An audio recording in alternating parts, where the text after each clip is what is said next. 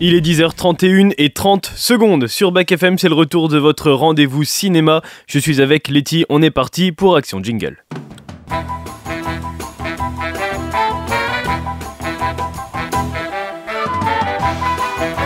Silence Moteur Allons-y Le cinéma a toujours fabriqué des souvenirs. Vas-y Jean-Pierre. Moteur Et action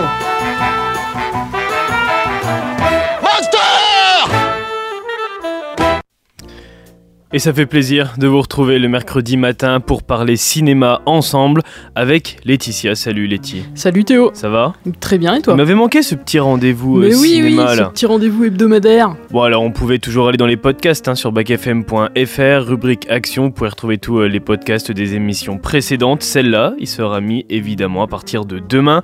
Au sommaire justement de cette émission, bien les sorties ciné avec euh, les films à l'affiche au ciné Mazarin, quatre films avec un film d'action, une comédie, un film pour euh, les jeunes et puis un film aussi très très très attendu. C'est Manuel qui nous parlera de ce film. Il va nous parler aussi d'autres sorties ciné. Et puis on va voir ensemble les infos du cinéma Mazarin à venir. C'est une avant-première en particulier. Et puis Laetitia qui est avec moi va sortir un film de son grenier. Et oui, exactement, un film que j'ai eu le temps de revoir pendant les vacances. Ah ouais carrément, un petit film euh, good vibes. ouais, c'est ça. Pour bien finir euh, les vacances parce que les jeunes qui nous écoutent euh, le sont encore. Ils pour le sont encore, jours. donc euh, ouais, il y a encore un tout petit peu de temps pour regarder ce petit film, euh, un film culte quand même. Bon, ça arrive en fin d'émission. Il y a le dernier son des Killers aussi qui arrive. Tout à l'heure, c'est notre coup de cœur sur Bac FM. Il tourne depuis hier. Mais juste avant, on fait un point sur les infos ciné et le box office jingle. Respect et robustesse, Caius C+. Alors, les nouvelles sont bonnes? Et c'est nouveau dans Action en début d'émission. Maintenant, on parlera eh bien, des dernières infos ciné à savoir. Et l'info qui bouscule le cinéma mondial en ce moment, eh bien, c'est la grève à Hollywood. Je sais pas si tu en as entendu parler, les tiens, Ah peu. oui, comment passer à côté? Et ouais, depuis le début euh, du mois de mai, les acteurs et scénaristes américains sont en grève. Les comédiens, ils veulent être mieux considérés par une industrie qui, en pleine révolution, avec notamment bien l'arrivée de l'intelligence artificielle et notamment ChatGPT, on parlera tout à l'heure de ce qui se passe. Ils veulent aussi toucher une part du gâteau plus importante sur l'exploitation euh, des œuvres de plateforme où ils apparaissent et ne pas voir ben, d'un seul coup leur performance modifiée ou remplacée par des intelligences artificielles. Il y a notamment euh, le fait que certains figurants se voient copier leur image dans certains films et remis dans d'autres films, c'est-à-dire qu'une prestation, eh bien après est remis dans d'autres films. C'est un petit peu ça qui est évoqué euh, sur ce fait-là. En fait, ce qui change dans la rémunération des acteurs maintenant, c'est aussi le changement de système. Avec euh, l'arrivée des plateformes, dans le système traditionnel, ils reçoivent un cachet auquel s'ajoutent des revenus résiduels calculés sur l'exploitation de l'œuvre, mais aussi le pourcentage sur l'audience et sur les ventes internationales, les droits sur la distribution DVD et sur les rediffusions. Mais dans le nouveau modèle des plateformes, où l'impact des œuvres se compte surtout en nombre d'abonnés, eh bien il y a un flou qui entoure les bénéfices que génère un film ou une série. Résultat pour les acteurs, eh bien les résiduels ils passent à l'AS. Alors il y a deux syndicats qui sont impliqués dans cette grève. Il y a la SAG AFTRA qui représente eux les comédiens et la WAG qui représente eux les scénaristes et qui sont à l'origine de ce mouvement et ils sont soutenus par des grands noms du cinéma. Il y a George Clooney, Meryl Streep, Matt Damon, Leonardo DiCaprio, il y a Don Johnson aussi, il y a Julia Roberts. Alors eux ils ont tous donné au total 15 millions de dollars au fonds de soutien des acteurs, ce qui permet de continuer la grève. Une contestation qui est portée par quelqu'un qu'on connaît tous très bien sous le nom de Miss Fine. Est-ce que tu vois de qui je parle Ah, Mais Letty oui, oui, oui, la nounou d'enfer, j'adorais cette Ex- série. Exactement, c'est Fran Descher, elle s'appelle, c'est une nounou d'enfer. Alors question autour de tout ça, c'est jusqu'à quand cette grève aura lieu? Letty t'en as entendu parler et t'as aussi vu les films qui allaient être retardés je crois. Ouais, bah il y en a une bonne liste. hein. Alors là, on va, on va pas toute la donner parce qu'on en aurait pour la matinée. Mais alors, entre autres, euh, déjà, celui dont on a beaucoup entendu parler, c'est euh, Dune 2. Ouais. Il était très très attendu celui-là. Timothée Chalamet. Et ouais, et alors il y en a plein d'autres. hein. Il y a Challengers, c'est un film sur le tennis, euh, je crois, celui-ci. Oui, Challengers. oui. Ouais, Hein, ouais, j'en ai entendu parler, ouais, c'est ça, ouais. Euh, sinon, il y a Craven le chasseur, il y a Godzilla vs Kong the New Empire, il y a le film d'animation Le Seigneur des Anneaux, euh, la guerre des Rohirrim, qui est aussi très très attendu des fans. Euh, je crois qu'il y a Deadpool 3 aussi. Ouais, aussi, ouais. En fait, c'est beaucoup de blockbusters Ouais, hein, qui, ouais. sont, euh, qui sont retardés. Alors moi, celui qui m'embête le plus dans la liste, c'est Beetlejuice 2, parce que je l'attends avec impatience. C'est vrai que tu nous en avais déjà parlé. Et on en a discuté hier, il y a certainement Blanche-Neige aussi, hein, qui, qui va être poussée. Alors, ça Blanche-Neige- arrange un petit peu. Hein. Ouais, parce qu'en ce moment, il y a une grosse grosse polémique là-dessus. Entre euh, la princesse latino et les nains qui ont laissé place à cette créature magique, ça fait beaucoup parler Ouais, Blanche-Neige. c'est ça. Donc au final, eux, pour le coup, pour les producteurs de Blanche-Neige, ça, ça les arrange un petit peu. En fait, le fait que les films soient retardés, euh, ça vient aussi du fait que. Parce qu'ils sont prêts, en fait, il y a certains films Ouais. qui sont prêts, mais les acteurs, étant donné qu'ils font grève, ne peuvent pas aller promouvoir le film, ne peuvent pas faire la promotion. Et donc, du coup, c'est ça qui implique euh, le fait de retarder les, les, li- les films. Pardon. Oui, et s'il n'y a pas de promo, et ben voilà, hein, le film euh, est voué à peut-être avoir moins d'échecs. Encore que les blockbusters ont-ils besoin de promo? Oui, c'est vrai, notamment euh, Kong, là, Godzilla vs Kong. Euh, Celui-là, je sais qu'il est très très attendu, mais c'est l'univers Marvel, je crois, ce film, je voudrais pas raconter de bêtises. Et donc, du coup, ça fait que les autres Marvel seront retardés. En fait, cette grève, pour les grosses grosses productions, et notamment la Warner, etc., eh ben, ça implique en fait un décalage sur un film qui est attendu pour euh, 2023, mais du coup sur 2024 et du coup sur 2025. Oui, oui, c'est l'effet Et domino, quoi. Voilà, exactement. Et ils ont annoncé qu'il y aurait des conséquences jusqu'en 2026. Ils essayent de parler, il y a des discussions, mais pour l'instant, euh, il n'y a, rien qui- y a rien qui change à tout ça. Après, moi, je comprends un petit peu aussi, surtout euh, les scénaristes, en fait, ce qu'ils revendiquent, parce que on l'a vu avec Black Mirror, le créateur de Black Mirror, il avait essayé de faire un épisode avec euh, ChatGPT, et il a vu qu'il y avait certaines choses qui n'allaient pas, mais qu'il y avait quand même une histoire, qui avait un certain fond, et que en retouchant certaines choses, eh bien, il pouvait quand même faire un épisode. Donc ça implique au final bah, le fait que certains scénaristes pourraient être exclus de certaines séries et remplacés par des intelligences artificielles finalement. Bah ouais, ouais, non, mais c'est vrai que c'est un très très gros problème. Moi aussi, je comprends euh, vraiment l'industrie qui s'inquiète et euh, c'est normal, quoi. Alors comment va évoluer cette grève? Eh bien écoute, on en reparlera mercredi prochain. On fera un petit point grève, c'est important. C'est notre Eh ben, côté CGT. C'est noté. On reprend ça mercredi prochain. Et on part direction euh, le soleil. Maintenant, on va en Italie, à Venise, plus précisément, où démarre aujourd'hui eh bien, la Mostra de Venise. C'est la 80e édition, elle aussi qui est impactée par la grève, et oui, forcément, et qui a connu avant même de commencer pas mal de polémiques, notamment en projetant euh, les films de Roman Polanski, de Woody Allen, qui sont tous deux euh, accusés d'agression sexuelle. Alors, moins de stars hein, pour cette édition, forcément, avec tous les Américains qui manquent à l'appel, car grève oblige. Alors, qui remportera le Lion d'Or à l'issue du festival? Eh bien, on en parle avec Manuel tout à l'heure. Il nous donnera son favori. Il y a Guillaume Canet, d'ailleurs, hein, qui fait partie des listes pour potentiellement gagner euh, le Lion d'Or avec un film. On en reparle avec Manuel. On fait un point rapide sur euh, le box-office en France avec Barbie qui est toujours en tête avec 375 000 nouvelles entrées, qui dépasse maintenant les 5 millions d'entrées en France. Ça a cartonné, ça a été le carton de l'été, hein, Barbie. Ah oui, mais euh, et beaucoup de gens très très différents en fait sont Oui. allés le voir. Moi, il y a des gens qui m'ont étonné, qui m'ont dit, oh, je suis allé voir Barbie. Et euh, non, mais c'est bien parce que ça a fait un peu parler. Ça a eu un succès multigénérationnel. C'était pas réservé aux petites filles. C'est vrai, c'est vrai. Et le gros démarrage aussi, c'est Anatomie d'une chute. C'est la Palme d'Or de Cannes qui attire la curiosité. 350 000 personnes en salle en une semaine. Et on en parle tout à l'heure avec Manuel car il arrive aujourd'hui au cinéma. Depuis ce matin, c'est à l'affiche. Grand Turismo qui a dépassé Barbie aux États-Unis aussi est plus timide en France avec 800 000 entrées. Et puis celui qui floppe un peu avec une critique qui le juge un petit peu trop classique dans le genre, c'est le dernier voyage du Déméter avec 80 000 entrées. Letty, tu t'es intéressé à cette sortie, je crois. Oui, alors moi je m'y suis intéressée pour deux raisons. Alors la première, c'est parce que le réalisateur du film, c'est André Ovredal, et on lui doit euh, deux films très réussis, The Gendo Identity et Scary Stories, que j'avais beaucoup aimé. Et euh, la deuxième raison qui m'a fait m'intéresser à ce film, c'est parce que, eh ben, il est particulièrement intéressant, euh, le voyage de Déméter. Il- en fait, c'est basé sur l'histoire de Dracula, mais pas sur le bouquin entier, juste sur un chapitre. D'accord, ah ok, c'est un extrait. Ah oui, c'est pas le chapitre 7 Euh, C'est le chapitre 7, Ah, voilà. Et donc, euh, bah, dans ce film, on s'intéresse euh, donc bah, au, voyage du Déméter. Alors, le Déméter, c'est un navire euh, qui fait une traversée entre les Carpates et Londres, euh, mais euh, il a une mystérieuse cargaison en son sein puisqu'il transporte des caisses en bois. Alors, les, les marins savent pas trop ce qu'il y a dans les caisses en bois, mais euh, bah, le voyage va pas tarder à être troublé par d'étranges événements. L'équipage qui est piégé en plein cœur de l'océan euh, va devoir coûte que coûte repousser cette présence impitoyable qui les assaille et qui les décime chaque nuit.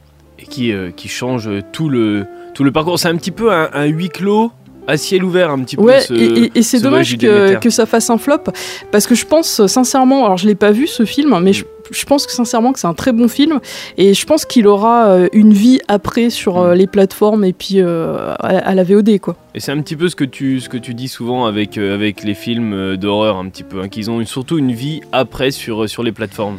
Ouais ouais et bah, tiens ce que je te propose c'est qu'on écoute euh, justement la bande annonce pour se mettre un petit peu dans l'ambiance de ce film. Le Déméter, affrété de Roumanie vers Londres. Transport de biens privés. Contenu des caisses inconnu. Au large, nulle terre en vue. Il s'appelle Clemens. Il est docteur. Vous êtes vêtu comme un homme instruit. Université de Cambridge. Mais je suis bon matelot. L'affréteur accepte de verser une prime si nous arrivons promptement à Londres. Je vous fais la visite. Lui, c'est Huckleberry. Deux coups, ça veut dire rien à signaler. Un excellent navire, ça ne fait aucun doute.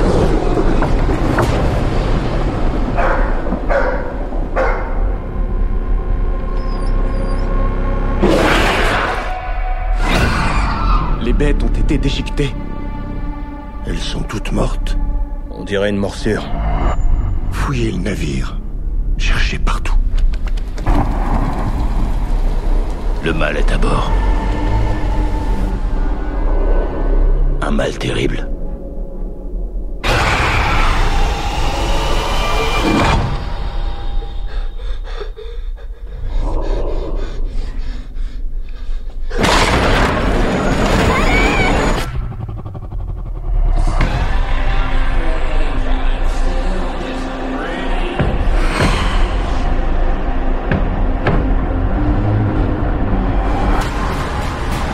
La nuit, il boit notre sang. Il est ici. Nous l'appelons Dracula.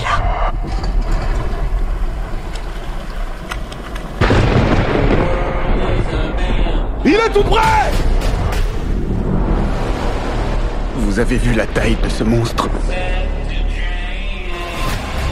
Je vais tuer cette créature maudite. Il est à bord. Aucun de nous n'en échappera. Le diable existe. Que Dieu ait pitié de nous.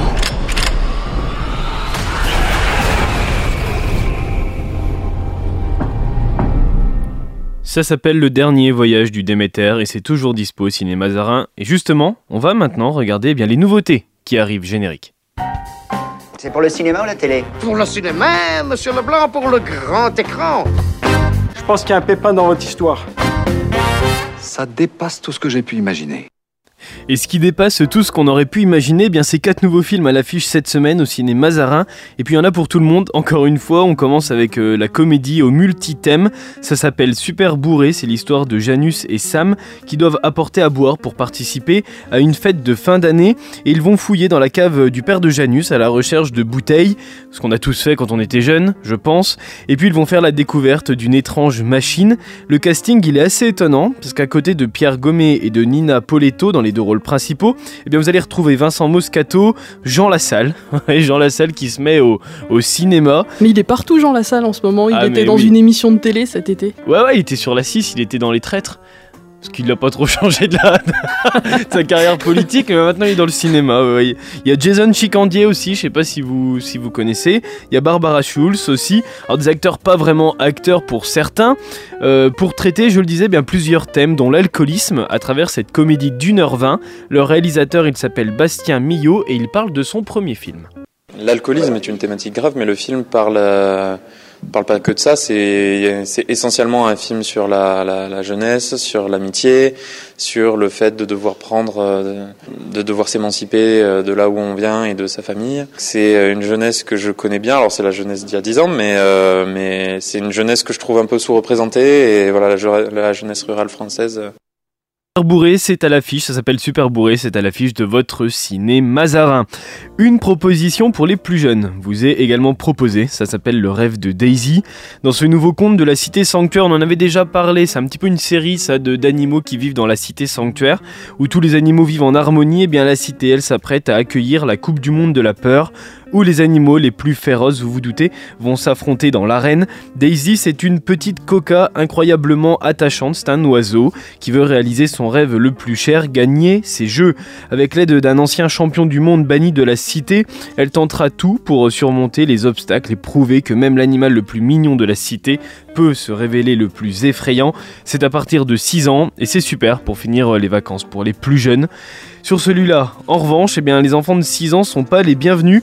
C'est la saga Equalizer qui revient avec un troisième volet. Morgan Freeman, alias Robert McCall, peine à faire la paix avec ses démons du passé et trouve le réconfort en défendant les plus faibles.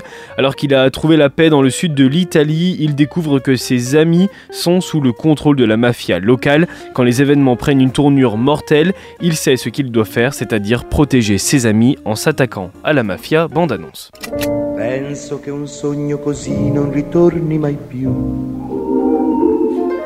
E incominciavo a volare nel cielo infinito. 9 secondes. C'est le temps que je vous accorde pour décider de votre sort. Ciao Roberto. Roberto, dites-moi, vous faisiez quoi dans votre pays? J'étais fonctionnaire. Je suis à la retraite. Cadeau. Come sta? Va bene. Grâce à ces gens, je commence à comprendre ce qu'est la vraie paix. Et je commence à croire que j'ai enfin trouvé ma place.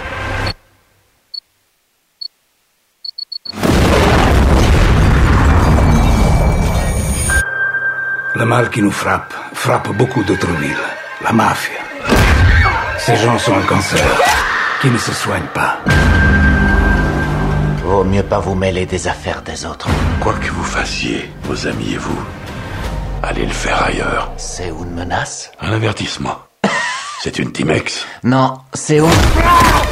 Je suis en train de comprimer le nerf médian. Je suis au niveau 3. Je vous déconseille le niveau 4.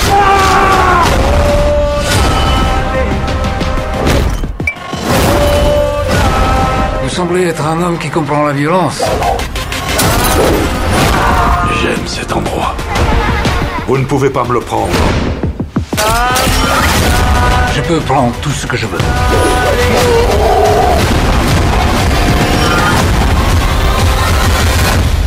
La police a trouvé plusieurs cadavres dans une ferme en Sicile. C'est vous 9 secondes. J'ai la tête d'un tueur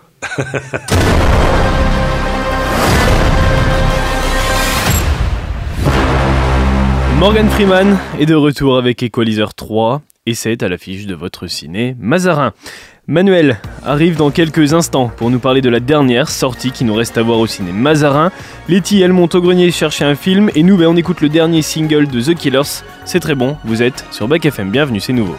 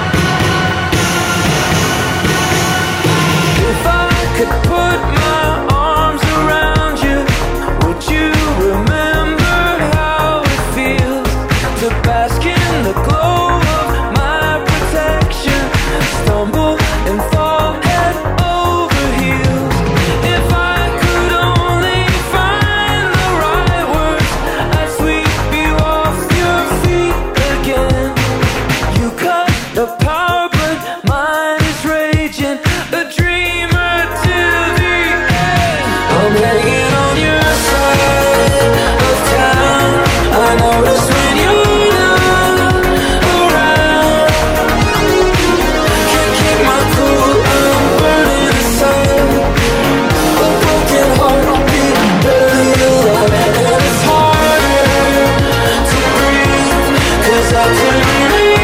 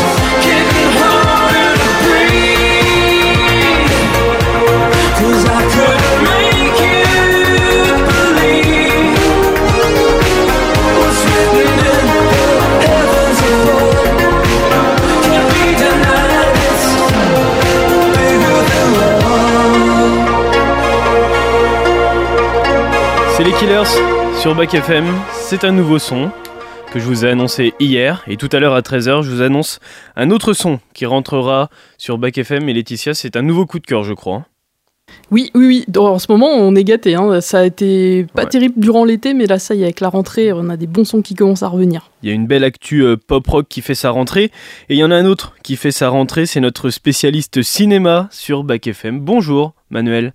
Oui, bonjour Théo, bonjour à tous. Alors, comment se sont passées les vacances déjà, avant tout? Avant tout, ces vacances ont été très euh, ressourçantes puisque euh, donc j'ai eu l'occasion, euh, en ce morvant qui nous est cher, de, de pouvoir euh, découvrir à nouveau les, les, paysages, toute la richesse culturelle de, de, de cette belle région. on s'est d'ailleurs retrouvé également à, à, Nevers, mon cher Théo, pour la dernière dernière émission ciné en direct. Oui, donc, qui a voilà, beaucoup plu d'ailleurs, hein, qui a bien marché hein, sur, les, sur les podcasts. Eh ben, c'est une euh, excellente nouvelle. Et puis, euh, un petit passage par le chemin de Stevenson et également les Dolomites en Italie. Donc, histoire de, de bien entretenir la machine et de, de randonner euh, à loisir. Oui, un été cinématographique quand même. Oui, bien sûr. Il faut jamais perdre le fil parce que si on le perd, on a, on a du mal à, la, à le rattraper. Hein. L'actu euh, va, va, très vite. Donc, voilà. Euh, on n'a pas manqué de, suivre cette riche actualité ciné, c'est clair. Et l'actualité d'avant l'été, elle est de retour au cinéma Zarin parce que le retour d'une palme d'or du Festival de Cannes arrive au cinéma Zarin avec Anatomie d'une chute, Manuel. Oui, en effet. Alors, Anatomie euh, d'une chute, il faut le, préciser, c'est quand même la troisième palme d'or qui a été remportée par une femme, après Jane Campion pour la leçon de, de piano, c'était en 93. Et puis plus récemment, la française Julia Ducorneau pour euh, Titane, c'était en 2021. Alors, il faut le dire tout de même euh, d'emblée, mon cher Théo, c'est un grand film. Euh, alors, il a beaucoup divisé sur la croisette parce que le, la réalisatrice a tenu un, un propos engagé, un propos euh, politique, mais il faut surtout pas s'attacher euh, donc à cette dimension euh, politique. Il faut vraiment euh, plonger dans l'histoire et surtout dans la qualité cinématographique. C'est vraiment un film brillamment écrit. Elle l'a d'ailleurs coécrit avec son compagnon euh, Arthur Harari. Euh, c'est extrêmement fin, c'est très intelligent. Alors ça raconte l'histoire d'une chute, c'est celle d'un père de famille euh, qui est retrouvé euh, mort par son fils euh, malvoyant et ça se passe au pied de son chalet des Alpes. Dans les Alpes, euh, voilà, au-dessus de, de, de, de, Grenoble, voilà pour le, le, point de départ, un petit peu pour le, le pitch de, ce film. Et c'est un film aussi qui, une passionnante, c'est une passionnante étude d'un couple, au-delà oui, de, la première histoire.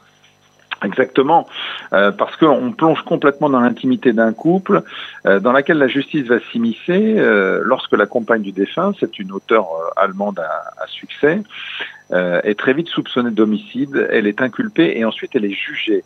Et voilà donc, sous les feux des projecteurs, cette femme très complexe, comme souvent d'ailleurs chez Justine Triet, on se souvient de la bataille de Solferino, de Victoria, de Sibylle, et ce personnage féminin, il a vraiment toute une palette de sentiments, elle est parfois antipathique, elle est contrainte aussi par la force de la justice de se mettre à nu. C'est vraiment un thriller judiciaire où la vérité, et c'est ça la grande réussite de ce film, est éminemment complexe, tout sauf manichéenne. Cette vérité, elle va se dérober pendant 2h30, c'est la durée du film. La réalisatrice n'a pas choisi de prendre le spectateur par la main. Nous sommes vraiment placés dans la même position qu'un juré. Il n'y a pas de flashback qui pourrait justement nous, nous éclairer mmh. sur tel ou tel protagoniste ou sur telle ou telle phase de l'action. Les témoignages se succèdent, les avocats vont s'affronter, et puis on va voir euh, apparaître euh, sous forme de kaléidoscope l'histoire de l'accusé, euh, qui finit par devenir une succession de beaucoup de récits. On a beaucoup de peine à démêler le vrai du faux. Alors, il ne faut pas chercher la vérité, mais euh, c'est vraiment la fiction qui s'insère dans la machine judiciaire, qui vraiment nous intéresse, et il faut l'affirmer également, Anatomie d'une chute, dont le titre d'ailleurs rend hommage à un grand film américain des années euh, 50, Autopsie d'un meurtre, réalisé par Otto Preminger, c'est à la fois un long métrage sur la parole, c'est un film de procès, comme les Américains d'ailleurs savent les, les, faire avec beaucoup de talent, mais c'est un film sur le regard, parce que le regard que l'on porte, il peut être subjectif, il peut être biaisé. On a tous des sentiments qui s'agitent en nous, et euh, c'est aussi et avant tout euh, un film porté par deux acteurs formidables. Il faut les citer. Au premier rang, Sandra Huller, l'héroïne. elle avait vraiment bouleversé la croisette en 2007 avec Tony Herman, qui était une magnifique comédie, très touchante. Et puis il y a Swan Arlo, on se souvient bien sûr de son rôle dans Petit Paysan. Donc voilà, tout ça pour vous dire Théo que euh, une preuve de plus que le cinéma et la fiction peuvent parfois mieux saisir le réel et mieux le ressentir. Donc un grand film qui, d'ailleurs, il faut le préciser, euh, Théo, marche très bien au box-office. Oui, ouais, il marche très très bien. On en parlait en, début d'émission. C'est un très très bon démarrage. 300, euh, presque 350 000 entrées. Pour un film récompensé dans un festival de Cannes, c'est quand même assez rare. Oui, oui, c'est vrai. le Festival de Cannes, c'est le cinéma d'auteur avec un grand A. Euh, par exemple, Julia Ducournau et Titane euh, n'avaient pas fait euh, des miracles au box-office pour un film plus un peu plus obscur, plus plus fantastique à la limite du, du gore. Donc là, je pense que le film, les acteurs, et surtout le traitement, comme je viens d'essayer de, de, l'analyser, euh, sont la clé du succès et on espère que, eh bien, il, continue et euh, qu'il aille, pourquoi pas, je sais pas, on peut lui souhaiter un million d'entrées. Euh, c'est peut-être un peu euh, placer la barre assez haut, mais voilà, on, on, croise les doigts pour ce, pour ce long métrage. Est-ce que ça peut venir aussi du fait que c'est un film peut-être un petit peu moins éclectique que Titan, que c'est un sujet qui peut parler peut-être à plus de monde?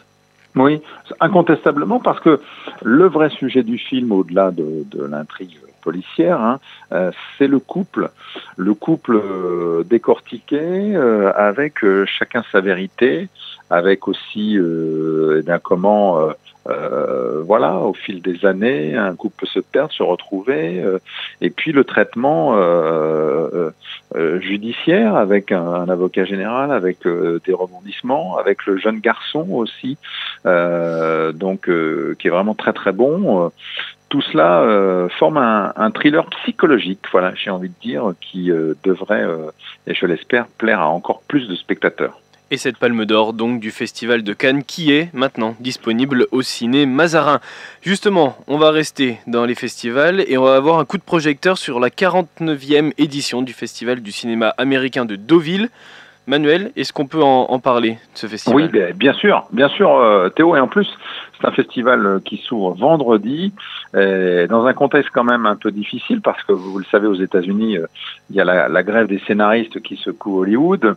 Alors c'est vrai, là, il faut le, dire d'emblée, dans l'ensemble des festivals qui, battent leur plein, Deauville s'est imposé un petit peu comme l'équivalent du, festival Sundance, euh, le festival américain créé par Robert Redford. C'est un peu l'équivalent de Sundance en, en France et euh, la mission, eh ben, c'est un petit peu de, débusquer euh, les auteurs de demain, d'avoir une tête chercheuse. Et euh, ils avaient le, relevé le défi en 2020 parce qu'ils avaient maintenu leur édition malgré la crise sanitaire. Et ils ont imaginé, euh, par exemple, de nouvelles sections. Ça s'appelle l'heure de la croisette et ça invite trois films du Festival de Cannes qui sont euh, d'ailleurs présentés euh, par le délégué général Thierry Frémaux.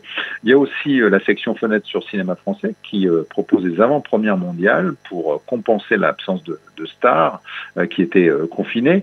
Donc voilà, cette nouvelle édition, euh, bah, elle, est, elle, est, obligée, hein, les contraintes de, de, composer avec le mouvement social qui bouleverse Hollywood. C'est une grève très importante, la plus la plus la plus longue depuis l'histoire de Hollywood. Ça fait trois mois. Hein. On l'évoquait là. Dans un communiqué. Oui, c'est vrai. Pardon, hein, on l'évoquait en début d'émission euh, sur cette grève. Quel est ton regard, toi, justement, euh, sur cette grève des acteurs, mais aussi des scénaristes?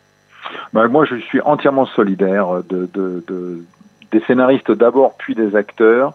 Euh, parce qu'avec le développement euh, des plateformes, avec euh, tous, les, supports, tous les écrans, et on le sait bien, sur tous les smartphones, sur tous les, ordinateurs, le cinéma voilà, se développe un petit peu partout. Et c'est vrai que le parent pauvre de la chaîne des professionnels qui concourent au succès du, du 7e art, ce sont les scénaristes. Or, euh, c'est vraiment le carburant le plus puissant, c'est-à-dire sans un bon scénario, rien ne se fait ils restent souvent dans l'ombre et ils ont des rémunérations euh, qui sont euh, qui n'ont aucune commune mesure avec les cachets des, des, des stars mmh, mmh. ou des réalisateurs. Donc il faut vraiment euh, qui puissent retirer euh, les fruits euh, de, de, leurs travaux. Très souvent, en plus, il y a des batteries de scénaristes hein, qui, pour, pour des, des, des, blockbusters, pour des films très importants, pour des films d'auteurs, il y a toute une armada de, de scénaristes qui, qui concourent euh, donc à l'écriture. Donc il faut qu'ils aient une juste rémunération euh, de leur talent. C'est à mon avis incontestable et je pense que les grands studios américains euh, doivent négocier rapidement parce que sinon les, les robinets des, des, plateformes que nous connaissons tous vont, vont avoir des difficultés. Cette grève qui impacte donc le, le, qui impacte donc le festival du cinéma américain de Deauville, aussi la Mostra de Venise, on va y venir. On va peut-être parler du jury justement du festival de Deauville. Oui, c'est un jury en effet euh, présidé par Guillaume Canet, parce que c'est vrai que dans le passé, le festival de Deauville a pu se vanter d'avoir révélé au public des figures majeures de la, de la scène indépendante. On pense à Spike euh, Jones pour, dans la peau de John Malkovich. Il y avait eu aussi les réalisateurs de Little Miss Sunshine. Il y avait Jeff Nichols pour Take Shelter. Donc euh, voilà, ils ont le, chic pour dénicher euh, vraiment des personnalités de tout premier plan. Et cette année, le jury sera présidé par Guillaume Canet, qui va départager les candidats au Grand Prix. Il y a 14 longs métrages qui vont raconter qui vont essayer de raconter l'Amérique d'aujourd'hui. Et parmi les événements que je souhaite vous recommander à ne pas rater, il y aura les conversations avec Luc Besson qui va dévoiler Dogman. On en reparlera, je le verrai prochainement euh, en, en, projection de presse et, je vous dirai euh, ce que j'en pense. Il y a aussi des rencontres avec Carole Bouquet et aussi le musicien Kyle Eastwood que j'avais rencontré il y a quelques années euh, à Paris pour un concert qui est un, un, jazzman, c'est le fils de Clint. Donc, euh, et là, euh, Kyle Eastwood sera présent à l'occasion de la sortie de son tout dernier album, donc le Festival de Deauville. C'est du 1er jusqu'au 10 septembre prochain, Théo. Et ça commence vendredi. Ce qui a commencé aujourd'hui, c'est la Mostra de Venise. On va pas s'attarder dessus parce qu'on en a déjà parlé en début d'émission, mais est-ce que tu as un favori pour le Lion d'Or? Bah, et euh, voilà. Alors moi, euh, je, je, je pense, bah, on, on, va essayer de, de, de rester euh, franco-français, un petit, un, un, petit peu de chauvinisme ne, ne, ne, fait pas de mal, mais euh, je pense notamment au film de Bertrand Bonello qui s'intitule La Bête, qui est un récit d'anticipation qui est adapté de, de l'auteur américain Henry James, avec dans les rôles principaux euh, Léa Seydoux et George McKay. Voilà, je pense que c'est l'originalité, enfin j'espère, je, je, croise les doigts, euh, et on, espère que, que ce film de Bertrand Bonello, qui est un, cinéaste français euh, d'auteur, euh, verra le, Lion d'Or donc qui lui sera remis. En espérant que le jury t'a entendu, Manuel. Tu voulais finir avec Super Bourré. Super Bourré, c'est un film qui arrive donc au ciné Mazarin aujourd'hui. Tu le vois un petit peu comme un drunk, version un petit peu sud-ouest. Oui, on pourrait, on pourrait pour aller pour aller vite et pour faire court, euh, on pourrait dire ça, Théo. Euh, alors dans Super Bourré, euh, déjà, déjà disons-le tout de suite, ce sont pas les ados qui picolent, mais les adultes. Et voilà, il y a le père de Sam qui est incarné par Vincent Moscato. avec ses petites ses petites répliques, ça remet le facteur sur la mobilette. Mmh. Voilà, il y a des petites allusions. Il y a euh, le problème, c'est pas l'alcool, le vrai problème, c'est les platanes. Euh, voilà, c'est euh, des petites phrases comme ça qui font sourire, mais ça garde un ton euh, vraiment humoristique et ça met davantage en garde contre les dangers de l'alcool que ça n'en vante les mérites. Donc c'est déjà un message important de prévention. Oh, il faut se dire aussi, Théo, que c'est surtout une comédie bon enfant avec un gamin euh, qui veut s'émanciper et puis euh, qui se pose une question existentielle. Euh, tu crois qu'un jour on devient aussi con que nos parents Voilà. pour, et qui termine bien les vacances aussi pour, pour la tranche adolescente, on va dire. Voilà, exactement. Euh, c'est tout à fait ça. Euh, je parlais de Vincent Moscato, il y a Barbara Schultz. Il y a aussi Jean Lassalle dans un, tout, dans un mmh. petit rôle. Hein. Il, est, il est présent. Bon, les, les jeunes acteurs sont, sont, sont, plutôt sympas. Donc il y a un petit côté, on pourrait dire aussi, il y a un petit côté euh, beau gosse du sud-ouest. Voilà, pour, euh, pour ce film de, de, de rentrée et qui a un petit parfum de vacances et que vous pouvez donc aller voir au ciné Mazarin. Merci Manuel, merci beaucoup. On te retrouve vendredi pour une nouvelle oui. recommandation cinéma pour, euh, pour ce week-end. Voilà, exactement. J'essaierai de dénicher un film, euh, voilà, pas, passer un petit peu euh, inaperçu ou des écrans radars et que je vais essayer de remettre en lumière. Eh bien, on a hâte d'être à vendredi. Merci Manuel. Bonne journée à tous et allez au cinéma, hein, le vrai sur grand écran surtout. Merci. Au revoir. Juste avant de retrouver Laetitia avec euh, son film Du Grenier, eh bien, on va parler des infos du ciné Mazarin avec une avant-première qui arrive mardi. Le film, il s'appelle Vision. C'est avec Diane Kruger et Mathieu Kassovitch. Comment une retrouvaille amoureuse va bousculer la vie d'une femme à la vie bien rangée, c'est à découvrir en avant-première mardi à 20h30. On en reparlera évidemment mercredi. Letty est de retour de son grenier et elle a sorti un film familial, je crois. Alors oui, familial. Alors familial à partir quand même de 10-12 ans. hein. Oui, il faut pas, non plus pas être les trop, trop, petits. Ouais, ouais, ouais. parce que tu le disais tout à l'heure, bon, les vacances tirent à leur fin, mais il flotte quand même encore un petit air d'été hein, en cette fin août.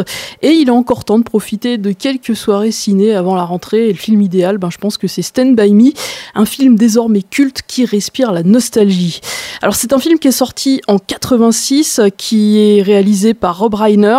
Et en fait, eh bien, c'est l'adaptation d'une nouvelle de Stephen King. Mais attention, s'il est tiré d'un des écrits du maître de l'horreur, Stand By Me, ce n'est ni un film d'épouvante ni un film fantastique. C'est une comédie dramatique et c'est aussi et surtout une ode à l'enfance et à l'amitié. Et pour se mettre dans l'ambiance, eh bien, tout de suite, on écoute un petit extrait du film. Oh les mecs, alors là Vous allez en rester sur le cul. Ça oui c'est balèze. Oh oh, les mecs, attendez que je vous dise. Attendez que je vous dise. Vous n'en viendrez pas, c'est incroyable. Vous pouvez camper ce soir. Vous avez qu'à dire à vos vieux que vous montez la tente dans mon pré Ouais, ouais, ça doit aller. Sauf que mon vieux est de nouveau de mauvais poil, il s'est mis à picoler sec ces temps-ci. Faut que tu te démerdes, c'est sérieux? Tu vas pas en revenir, tu sais Et toi, Gardy Oui, moi sûrement. Bon alors, pourquoi tu nous prends la tête comme ça, Verno? Moi, j'étais sous la véranda, je creusais, quoi Nous comprîmes tout aussitôt de quoi parlait Verne. Au début de l'année scolaire, il avait enterré un bocal d'un litre plein de pièces sous sa maison. Verne essayait de retrouver ses pièces depuis neuf mois. Enfin, bon Dieu, Billy, faut faire quelque chose quand même. Et pourquoi? Qui ça regarde? Mais on l'a vu, lui. Et alors? Il est rien pour nous, ce mec-là. Et il est mort, c'est pas ça qui le fera revenir. Qu'est-ce qu'on en a à foutre qu'il le retrouve? Moi, je m'en balance. Mais c'est de ce gars-là qui parlait à la radio. Broker ou Brower ou Flower, un nom comme ça. Le train a dû lui passer dessus. Bon, mais on s'en cogne. Nous avions tous suivi de très près l'affaire Ray Brower parce que c'était un jeune de notre âge. Trois jours avant, il était allé cueillir des érelles et depuis, plus personne ne l'avait revu. Faudrait avertir les flics. Faudrait être naze pour aller voir les flics après qu'on a piqué une caisse, espèce de con. Ils vont vouloir savoir comment on a pu arriver jusqu'au chemin de Harlow, alors qu'ils savent qu'on est sans voiture. Non, il vaut mieux la boucler, comme ça on est intouchable. Alors passons un coup de fil anonyme. Ils repèrent d'où t'appelles, c'est débile. J'ai vu ça à la télévision dans des feuilletons policiers. Bon, d'accord. Mais on n'aurait jamais dû chourer cette putain de Dodge. Ace aurait dû être avec nous. On aurait dit aux flics qu'on était dans sa bagnole. Mais il était pas avec nous. On va lui dire On n'en parle à personne. Personne jamais, pigé Je le connais, ce chemin de Harlow.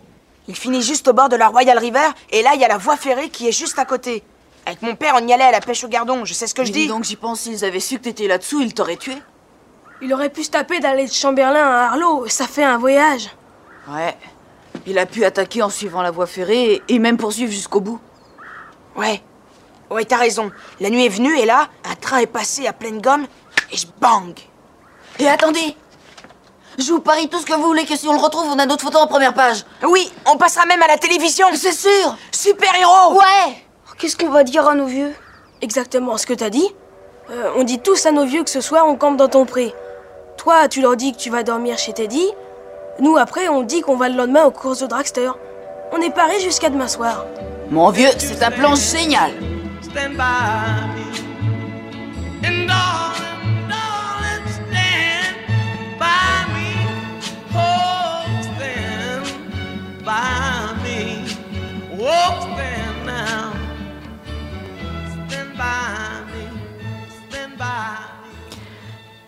Été 1959 à Castle Rock dans l'Oregon. C'est une fin de vacances qui s'écoule tranquillement pour Gordy Lachance, Chris Chambers, Teddy Duchamp et Vern Tessio qui sont quatre jeunes garçons inséparables d'une douzaine d'années. Un jour, alors que Gordy, Chris et Teddy tuent le temps en jouant aux cartes et en fumant des cigarettes dans leur cabane secrète, Vern débarque, comme on a entendu dans l'extrait, et leur annonce qu'en écoutant discrètement son grand frère avec un ami, il a appris que ces derniers avaient découvert par hasard le corps du jeune Ray Brower, un garçon porté disparu qui aurait été happé par un train. Alors pareil, ça on l'a entendu dans l'extrait, mais ils s'imaginent déjà devenir euh, des gloires locales, de faire la une du journal. Et euh, Gordy, Chris, Teddy et Verne vont décider de prendre la route pour se lancer à la recherche du cadavre du garçon. Commence alors une véritable quête initiatique durant laquelle nos quatre jeunes héros vont basculer définitivement de l'adolescence, enfin de l'enfance vers l'adolescence, en faisant face aussi bien à la nature qu'à leurs peurs et à leurs fragilités respectives. Mais c'est ensemble qu'ils affronteront chaque obstacle jusqu'à l'arrivée de leur aventure où une ultime épreuve les attendra. Mais pour ceux qui n'ont pas vu le film, je vais pas spoiler, vous découvrirez tout ça en regardant Stand By Me. Et avant de parler de tous les à côté du film, on peut parler un petit peu du casting parce qu'à l'affiche de Stand By Me, c'est un casting d'enfants qu'on réentendra parler euh, ensuite par la suite. Ouais, ouais, si aucune star d'Hollywood euh, n'apparaît à l'affiche de Stand By Me, eh bien Rob Reiner a commis aucune faute de casting en choisissant ces jeunes acteurs qui ont effectivement tous poursuivi leur carrière de comédien. Et alors, outre euh, les quatre jeunes héros du film, on trouve dans le rôle de la brute de la ville et ami du grand frère de Verne un certain Kiefer Sutherland, qui est encore adolescent et qui va devenir 15 ans plus tard Jack Bauer, le, le personnage principal de la série 24 heures chrono. Donc voilà, ça c'est pour commencer, mais là on va en venir vraiment euh, aux enfants. Alors il y a quand même un visage déjà connu hein, euh, parmi les quatre enfants, puisque Teddy Duchamp il est incarné par Corey Feldman, qui un an plus tôt avait crevé l'écran en campant le fameux Bagou dans la bande des Goonies. Dans le rôle du jeune Gordy Lachance, on retrouve Will Wheaton, qui va devenir ensuite un des personnages emblématiques de la série Star Trek La Nouvelle Génération, mais que les plus jeunes connaissent surtout pour euh, ses nombreuses apparitions sous forme de caméo dans la série The Big Bang Theory. Et pour ce qui est du rôle de Verne Tessio, alors c'est le garçon rondouillard de la bande, lui, on va découvrir le tout jeune Jerry O'Connell, et lui on va le retrouver totalement métamorphosé dix ans plus tard dans la série Sliders, les mondes parallèles. Et puis euh, il faut savoir que lui aussi il est apparu plus récemment dans quelques épisodes de The Big Bang Theory, dont un où il a retrouvé son vieil ami euh, Will Wheaton. Et puis enfin, c'est le déjà très charismatique River Phoenix qui incarne le rôle de Chris Chambers. Et d'ailleurs, le personnage de Chris Chambers, c'est bien le destin fait tristement écho au destin que connaîtra l'acteur aussi, River Phoenix. Oui, dans le film euh, où le narrateur c'est la version adulte de Gordy Lachance qui est devenu écrivain, on apprend dans l'épilogue que Chris, qui était un cancre issu d'une famille à problème, donc dont l'avenir serait certainement derrière les barreaux, était finalement, à force de travail et de ténacité, devenu avocat, mais qu'il avait perdu la vie très jeune, de façon tragique, en s'interposant dans une bagarre. Et c'est là que ça fait effectivement malheureusement écho à la vie de Rivers Phoenix, qui a connu euh, lui aussi une enfance particulière, difficile, avant de devenir un des acteurs les plus prestigieux, les plus prometteurs d'Hollywood, jusqu'à ce qu'il décède tragiquement à l'âge de 23 ans en 93. Pour le réalisateur, c'est Rob Reiner, et bien d'un King à l'autre, il n'y a qu'un pas. Et oui, alors ça je l'ai mentionné tout à l'heure, Stand By Me, c'est l'adaptation d'une nouvelle de Stephen King euh, qui est tirée du recueil Différentes saisons qui a été publié en 82. Mais le titre euh, dans ce fameux recueil, ça n'est pas Stand By Me, c'est Le corps. Et euh, bah, le corps, pourquoi? Parce que ça fait référence au cadavre de l'enfant, euh, tu sais que Oui. les jeunes vont partir euh, rechercher. Sauf que pour Rob Reiner, ce titre, Le corps, ça faisait trop penser à un film d'horreur. Il a donc choisi d'intituler son film Stand By Me en référence à la chanson interprétée par Ben E. King, donc un autre King.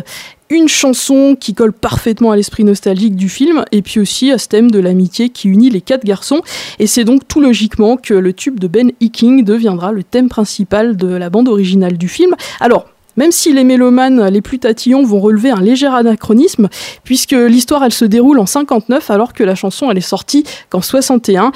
Un détail qu'on oublie très rapidement en découvrant tout au long du film le reste de la sublime BO composée, elle, de classiques de l'époque.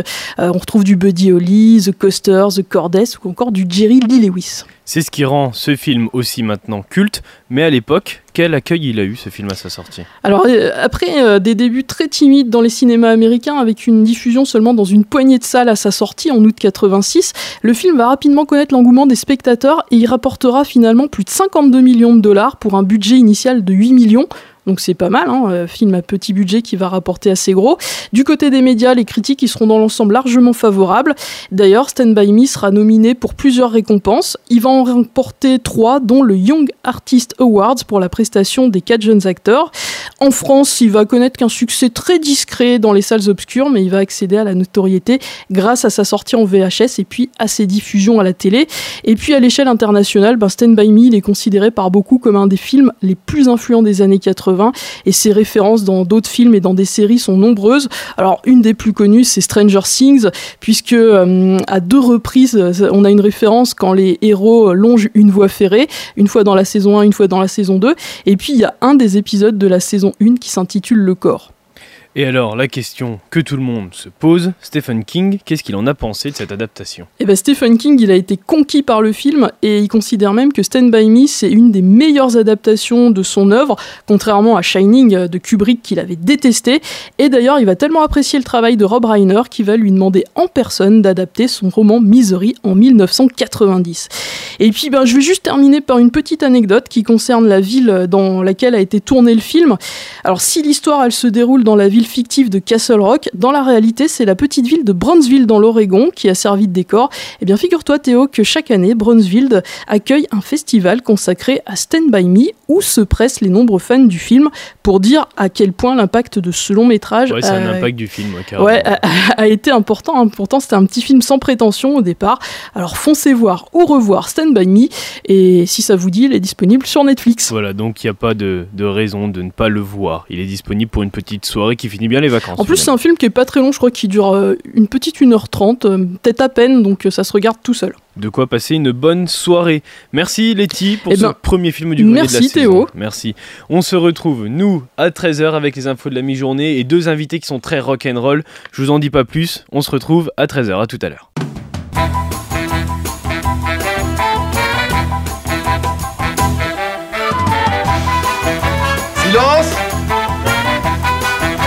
Moteur Allons-y.